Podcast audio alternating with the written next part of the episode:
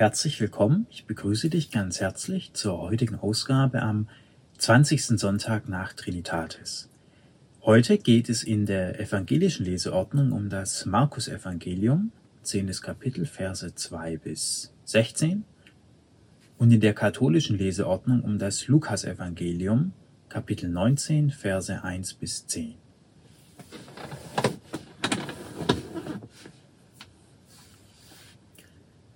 beginne mit der evangelischen Bibelstelle. Und die Pharisäer traten hinzu, versuchten ihn und fragten, ist es einem Manne erlaubt, seine Frau zu entlassen? Er aber antwortete und sprach zu ihnen, Was hat euch Mose geboten? Sie sprachen, Mose hat es erlaubt, einen Scheidebrief zu schreiben und die Frau zu entlassen. Jesus aber antwortete und sprach zu ihnen, Wegen der Härte eures Herzens hat er euch dieses Gebot geschrieben. Am Anfang der Schöpfung aber hat Gott sie erschaffen als Mann und Weib. Darum wird ein Mensch seinen Vater und seine Mutter verlassen und seinem Weibe anhangen. Und die zwei werden ein Fleisch sein. So sind sie nicht mehr zwei, sondern ein Fleisch. Was nun Gott zusammengefügt hat, da soll der Mensch nicht scheiden. Und seine Jünger fragten ihn zu Hause nochmals darüber. Und er sprach zu ihnen, wer seine Frau entlässt und eine andere heiratet, der bricht an ihr die Ehe. Und wenn eine Frau ihren Mann entlässt und einen anderen nimmt, so bricht sie die Ehe. Und sie brachten Kindlein zu ihm, damit er sie anrühre. Die Jünger aber schalten die, welche sie brachten. Da das Jesus sah, ward er unwillig und sprach zu ihnen, Lasset die Kindlein zu mir kommen, wehret es ihnen nicht denn solcher ist das Reich Gottes. Wahrlich, ich sage euch, wer das Reich Gottes nicht annimmt wie, die, wie ein Kind, wird nicht hineinkommen. Und er nahm sie auf die Arme, legte ihnen die Hände auf und segnete sie. Wir haben hier zwei Teilbibelstellen. Ähm, ich beginne mit dem ersten Abschnitt. Und zwar sehen wir, und die Pharisäer traten zu ihm und traten zu ihm und versuchten ihn. Also sie testen ihn, sie stellen ihm Fallen auf. So, ganz klassisch wie heutzutage auch, wenn jemand was was erzählt, eine Meinung hat, dann wird immer getestet. Wo widersprichst du dir, wo können wir reinhauen? Ja. Und sie stellen mir eben die Frage, ist es einem Mann erlaubt, seine Frau zu entlassen, sich scheiden zu lassen und so weiter und so fort? Und er fragt dann, ja, was hat Mose gesagt? Und interessant ist hier, dass er sagt, wegen der Härte eures Herzens hat er euch dieses Gebot geschrieben. Er drückt hier quasi meines Erachtens sehr, sehr subtil aus, dass dieses Gebot quasi nur da ist, damit es euch halt gefällt, damit es zu euren harten Herzen passt, aber es entspricht quasi nicht dem, in Anführungszeichen, Willen Gottes, so. Aber dies nur als Nebenaspekt, Nebenaspekt. Er erzählt dann weiter, Gott hat sie erschaffen als Mann und Weib und schließt dann schließlich mit, was nun Gott zusammengefügt hat, das soll der Mensch nicht scheiden. Und das ist ja so die, die, die klassische Lehre auch, die der Katholizismus heute noch verbreitet. Einmal zusammengefügt, soll der Mensch nicht scheiden, auch die Thematik Wein und Weib, nicht Mann und Mann und Weib und Weib, sondern Mann und Weib, zusammengefügt auf immer und ewig. So. Das ist so meines Erachtens auch das, worauf sich die katholische Kirche heute noch stützt, wenn sie eben diese Ehe und Geschiedene diskriminiert und so weiter und so fort. So. Wenn man das aber so auffasst, dann verkennt man vollkommen, dass Jesus diesen ganzen ersten Absatz unter der Prämisse gesagt hat, dass er hier geprüft wird. Er hat das ja verstanden. Er wird hier geprüft und deswegen sagt er eben die Dinge, die die anderen halt hören wollen, weil er in sich auch weiß, dass er einen Menschen nicht vom Gegenteil dessen überzeugen kann, was er glaubt. Man könnte ja auch an Jesus herantreten und ihm den Vorwurf machen, warum hältst du den Pharisäern nicht gegen? Warum redest du nach ihrem Mund, nach dem, was sie hören wollen. Und ich würde sagen, Jesus, Jesus ist hier nicht feige, sondern er weiß einfach, dass er einen Menschen nicht von seinem Glauben abbringen kann. Und deswegen versucht er es gar nicht. Es ist immer der Glaube des einzelnen Menschen, der maßgeblich ist. Und im zweiten Teil dieser Stelle sehen wir aber, und seine Jünger fragten ihn zu Hause nochmals darüber. Klammer auf, jetzt sind die Pharisäer weg. Also man könnte auch fragen, seine Jünger wollen noch mal wissen, was er wirklich davon hält. So. Und er sprach zu ihnen, wer seine Frau entlässt und eine andere heiratet, der bricht an ihr die Ehe. Und wenn eine Frau ihren Mann entlässt und einen anderen nimmt, so bricht sie die Ehe. Also er räumt quasi einfach auf mit dieser Asymmetrie zwischen der Mann darf was und die Frau nicht. Er sagt einfach, ja, äh, er verurteilt das auch nicht. Er beschreibt ja nur nüchtern. Wenn die Frau dem Mann fremd geht, dann hat sie die Ehe gebrochen und umgekehrt. Ist so kein großes Thema in dem Sinne. Und vor allem aber stellt er die Geschlechter gleich. Er macht gar keinen Unterschied zwischen Mann und Frau. Er stellt einfach nur nüchtern fest, ja, wenn einer halt fremd geht, ist die Ehe halt gebrochen. Aber weder verurteilt er das, noch macht er einen Unterschied zwischen Mann und Frau. Und das ist quasi das, das Eigentliche, was Jesus Meinung zu dieser Thematik ist.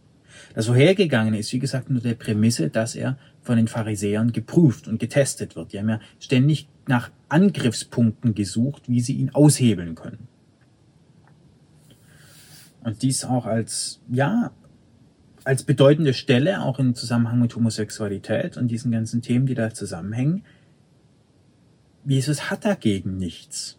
Es ist quasi dieser Irrglaube oder diese, dieser weltliche Eintrag, dieser, oder auch einfach eine Fehlinterpretation, die im Laufe der Jahrhunderte zu solchen Annahmen wie eine Ehe besteht nur zwischen Mann und Frau und muss auf ewig und was Gott zusammengefügt hat und so weiter. Ähm, es hat Jesus hier als, wie gesagt, unter der schon genannten Prämisse gesagt. Und wenn man das dann als seine Lehre fortträgt über die Jahrhunderte, Jahrtausende, dann hat man meines Erachtens die Bibel und Jesu Lehre in diesem Punkt schlicht nicht verstanden.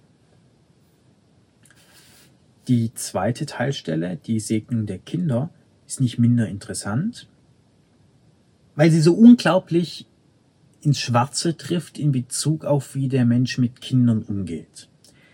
Oder wie auch unsere moderne Gesellschaft mit Kindern umgeht und immer schon umgegangen ist. Wir sehen hier, dass Kinder zu Jesus gebracht werden, auf dass die Kinder von Jesus gesegnet werden. Und die Jünger, die schalten, also motzen die an, die die Kinder bringen. Und es ist jetzt nicht ganz klar, warum, aber vermutlich aus den ähnlichen Gründen wie heute, so nach dem Motto, das Kind ist noch nicht reif genug, das Kind versteht es noch nicht, was soll denn so ein kleines Kind, was noch gar nichts von der Welt versteht, jetzt bei Jesus, was, was soll das? Das Kind ist nicht konformiert, das, dies, das, jenes nicht, äh, was soll ein Kind bei Jesus? So. Das wird so die Argumentation sein. Und mit der gleichen Grundhaltung gehen wir auch heute noch mit Kindern um. Wir sagen, die sind klein, die können noch nichts, die dürfen noch nichts, die verstehen noch nichts, die müssen erst ausgebildet werden, die müssen erst was lernen, die müssen erst Lebenserfahrung und dann dürfen sie auch. Das ist ja auch so das Bild von damals wie heute. Im römisch, zu, zu der römischen Zeit waren Kinder sogar noch Eigentum der Eltern. Also es war erlaubt, sie zu töten, genau wie es mir erlaubt ist, mein iPhone zu vernichten.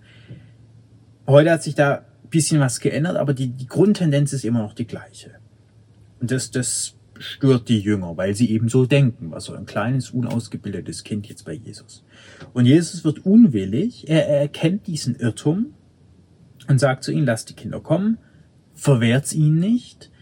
Und er sagt mehr noch, wer das Reich Gottes nicht annimmt wie ein Kind, wird nicht hineinkommen.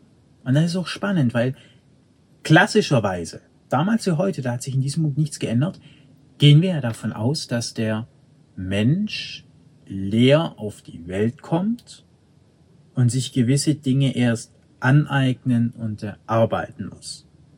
Also er muss quasi, er kommt auf die Welt, weiß noch nichts und muss sich jetzt Wissen aneignen. Er kommt auf die Welt und muss sich jetzt das Himmelreich erarbeiten.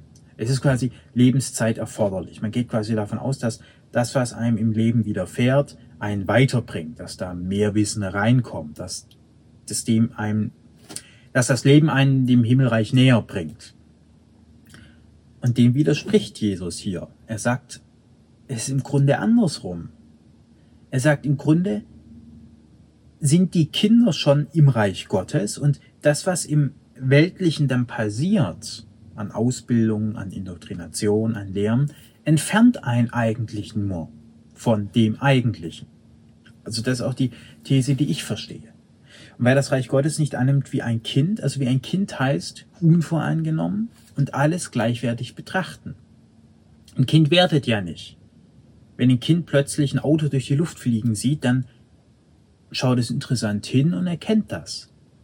Ein Erwachsener würde sich sofort fragen, wie kann das gehen? Halluziniere ich gerade sonst irgendwie? Ein Kind eben aber noch nicht. Ein Kind, für ein Kind sind alle Erfahrungen gleichwertig, gleichberechtigt, im allumfassenden Sein, also in Gott vorhanden. Und das meint Jesus hier, wenn ihr es nicht annehmt wie die Kinder, ja. Es ist ja erst so, dass im Laufe der Sozialisierung, im Laufe der Ausbildung, Schule, Gedöns, bliblablub, in so ein Kind jede Menge Dinge reinkommen. Das ist gut, das ist schlecht. So sollst du es tun, so sollst du es nicht tun. Das geht, das geht nicht. Das hast du zu verachten, das hast du anzustreben. So machen wir es nicht, so machen wir es schon. Das ist richtig, das ist falsch. Und jetzt musst du dich anstrengen und das noch lernen und das wiedergeben und wieder vergessen und wieder lernen und wiedergeben. Und das zieht sich über Jahrzehnte lang hin. Und wird aber in der Welt, und das ist eben die verkehrte Wahrnehmung, als Ausbildung erfasst, als, als etwas, was die Menschen voranbringt. Aber aus Sicht des großen Ganzen bringt einen weltliche Ausbildung, weltliche Erfahrung eigentlich immer nur wieder dazu, dazu zurück, wo man am Anfang schon war, nämlich zur Unvoreingenommenheit. Weil im Lebensweg, man lernt gewisse Dinge, das ist gut, das ist schlecht. Also Ausbildung ist gut, Hartz IV ist irgendwie doof. So, ja, lernt man hier so als ein spezifisches Beispiel. Lebt danach, handelt danach. Und im Laufe des Lebens, im Älterwerden, erkennt man eigentlich immer mehr wieder, naja, eigentlich lässt sich das eine vom anderen gar nicht unterscheiden, beziehungsweise eigentlich lässt sich diese Wertung, die Gesellschaft vornimmt, gar nicht begründen. Das heißt, am Ende des Lebens, oder am Ende von vielen Leben, wie auch immer, ist der Mensch wieder an genau der Stelle, an der er als Kind schon war. Das heißt, diese Auffassung, dass quasi Kinder sich erst was verdienen müssen, um zu Jesus kommen zu dürfen, die die Jünger hier vertreten, ist einfach falsch. Weil der Mensch ist schon vollkommen vor seiner Geburt, bei seiner Geburt, wie auch immer, macht dann quasi einen Schlenker nach unten, indem er in die Welt eintaucht mit gut, schlecht, dies, das, jenes, leisten, bla bla bla, diese ganzen weltlichen Quatschprinzipien um dann wieder im Laufe des Lebens zu erkennen, ja, das, was ich da aufgenommen habe, ist eigentlich alles Quatsch. Aber das sagt ja, vor, sagt ja quasi, dass das Kind eigentlich genau an der gleichen Position ist wie vielleicht der weise alte Mann nach 80, 90 Jahren auf dieser Welt. Und das ist das Hochspannende, was in diesem Absatz die Segnung der Kinder eigentlich steckt. Es geht hier in dieser Welt nicht darum, Dinge zu lernen, sondern es geht darum, die gelernten Dinge wieder zu verlernen, weil sie nicht zum Ziel führen und das zu erkennen.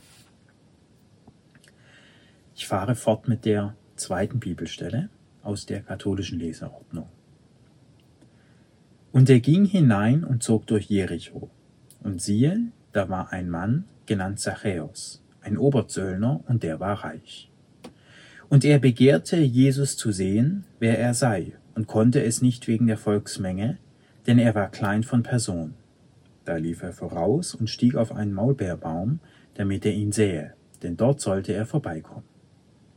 Und als Jesus an, dem, an den Ort kam, blickte er auf und sah ihn und sprach zu ihm, Zachäus, steig eilends herab, denn heute muss ich in deinem Hause einkehren.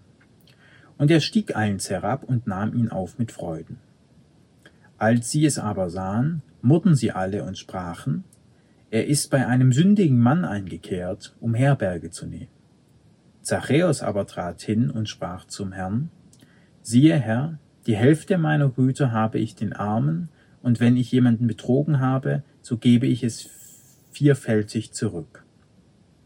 Jesus sprach zu ihm, Heute ist in diesem Haus Heil widerfahren, derweil auch er ein Sohn Abrahams ist. Denn des Menschen Sohn ist gekommen, zu suchen und zu retten, was verloren ist. Wir haben hier die typische Trennungs- und Schuldthematik auch. Und ich möchte an dieser Stelle das Thema von letzter Woche etwas aufgreifen. Die anderen Murten. Sie sehen, da ist ein schuldiger Mensch, der Zöllner als Symbol des Schuldigen, vermutlich weil er korrupt, bestechlich ist, also als ein Mensch, den man eigentlich nicht haben will. Der mal ein bisschen raus, ja. Und jetzt will Jesus genau zu ihm, ausgerechnet zu dem, der halt Zöllner ist und sich nicht richtig verhält. Und es stört die anderen. Weil jetzt kann man auch wieder fragen, ja, warum stürzt die anderen denn? Das ist wirklich sehr spannend, weil selbst wenn die, selbst wenn das zuträfe, dass die anderen wirklich besser und anders wären als dieser schuldige Zöllner, als dieser Zachäus, dann könnten sie doch eigentlich sagen, schön, dass Jesus auch zu Zachäus geht, weil wir sind ja schon errettet. Wir, wir sind ja schon perfekt und haben das Reich Gottes in uns. Wir freuen uns, dass auch ein Zachäus da Anteil hat. Aber das tun sie ja nicht. Sie murren ja. Wieso geht er zu dem und nicht zu uns? So eine Reaktion setzt ja voraus, dass die Menschen, die da murren, davon ausgehen, dass sie Christus benötigen, dass sie das viel eher verdient haben. Weil sonst hätten sie ja nichts dagegen, wenn Jesus zu Zachäus geht. Und hier wird wieder offenbar das allgegenwärtige Mangelprinzip, dass es gibt zu wenig.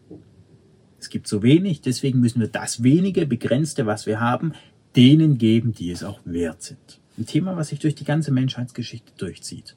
Das zieht sich heute durch, die Hartz-IV-Thematik, die Thematik der Nicht-Leistenden, ist ja auch die Prämisse, es gibt zu wenig, es reicht nicht, deswegen geben wir das wenige, was wir haben, wenigstens denen, die sich anstrengen.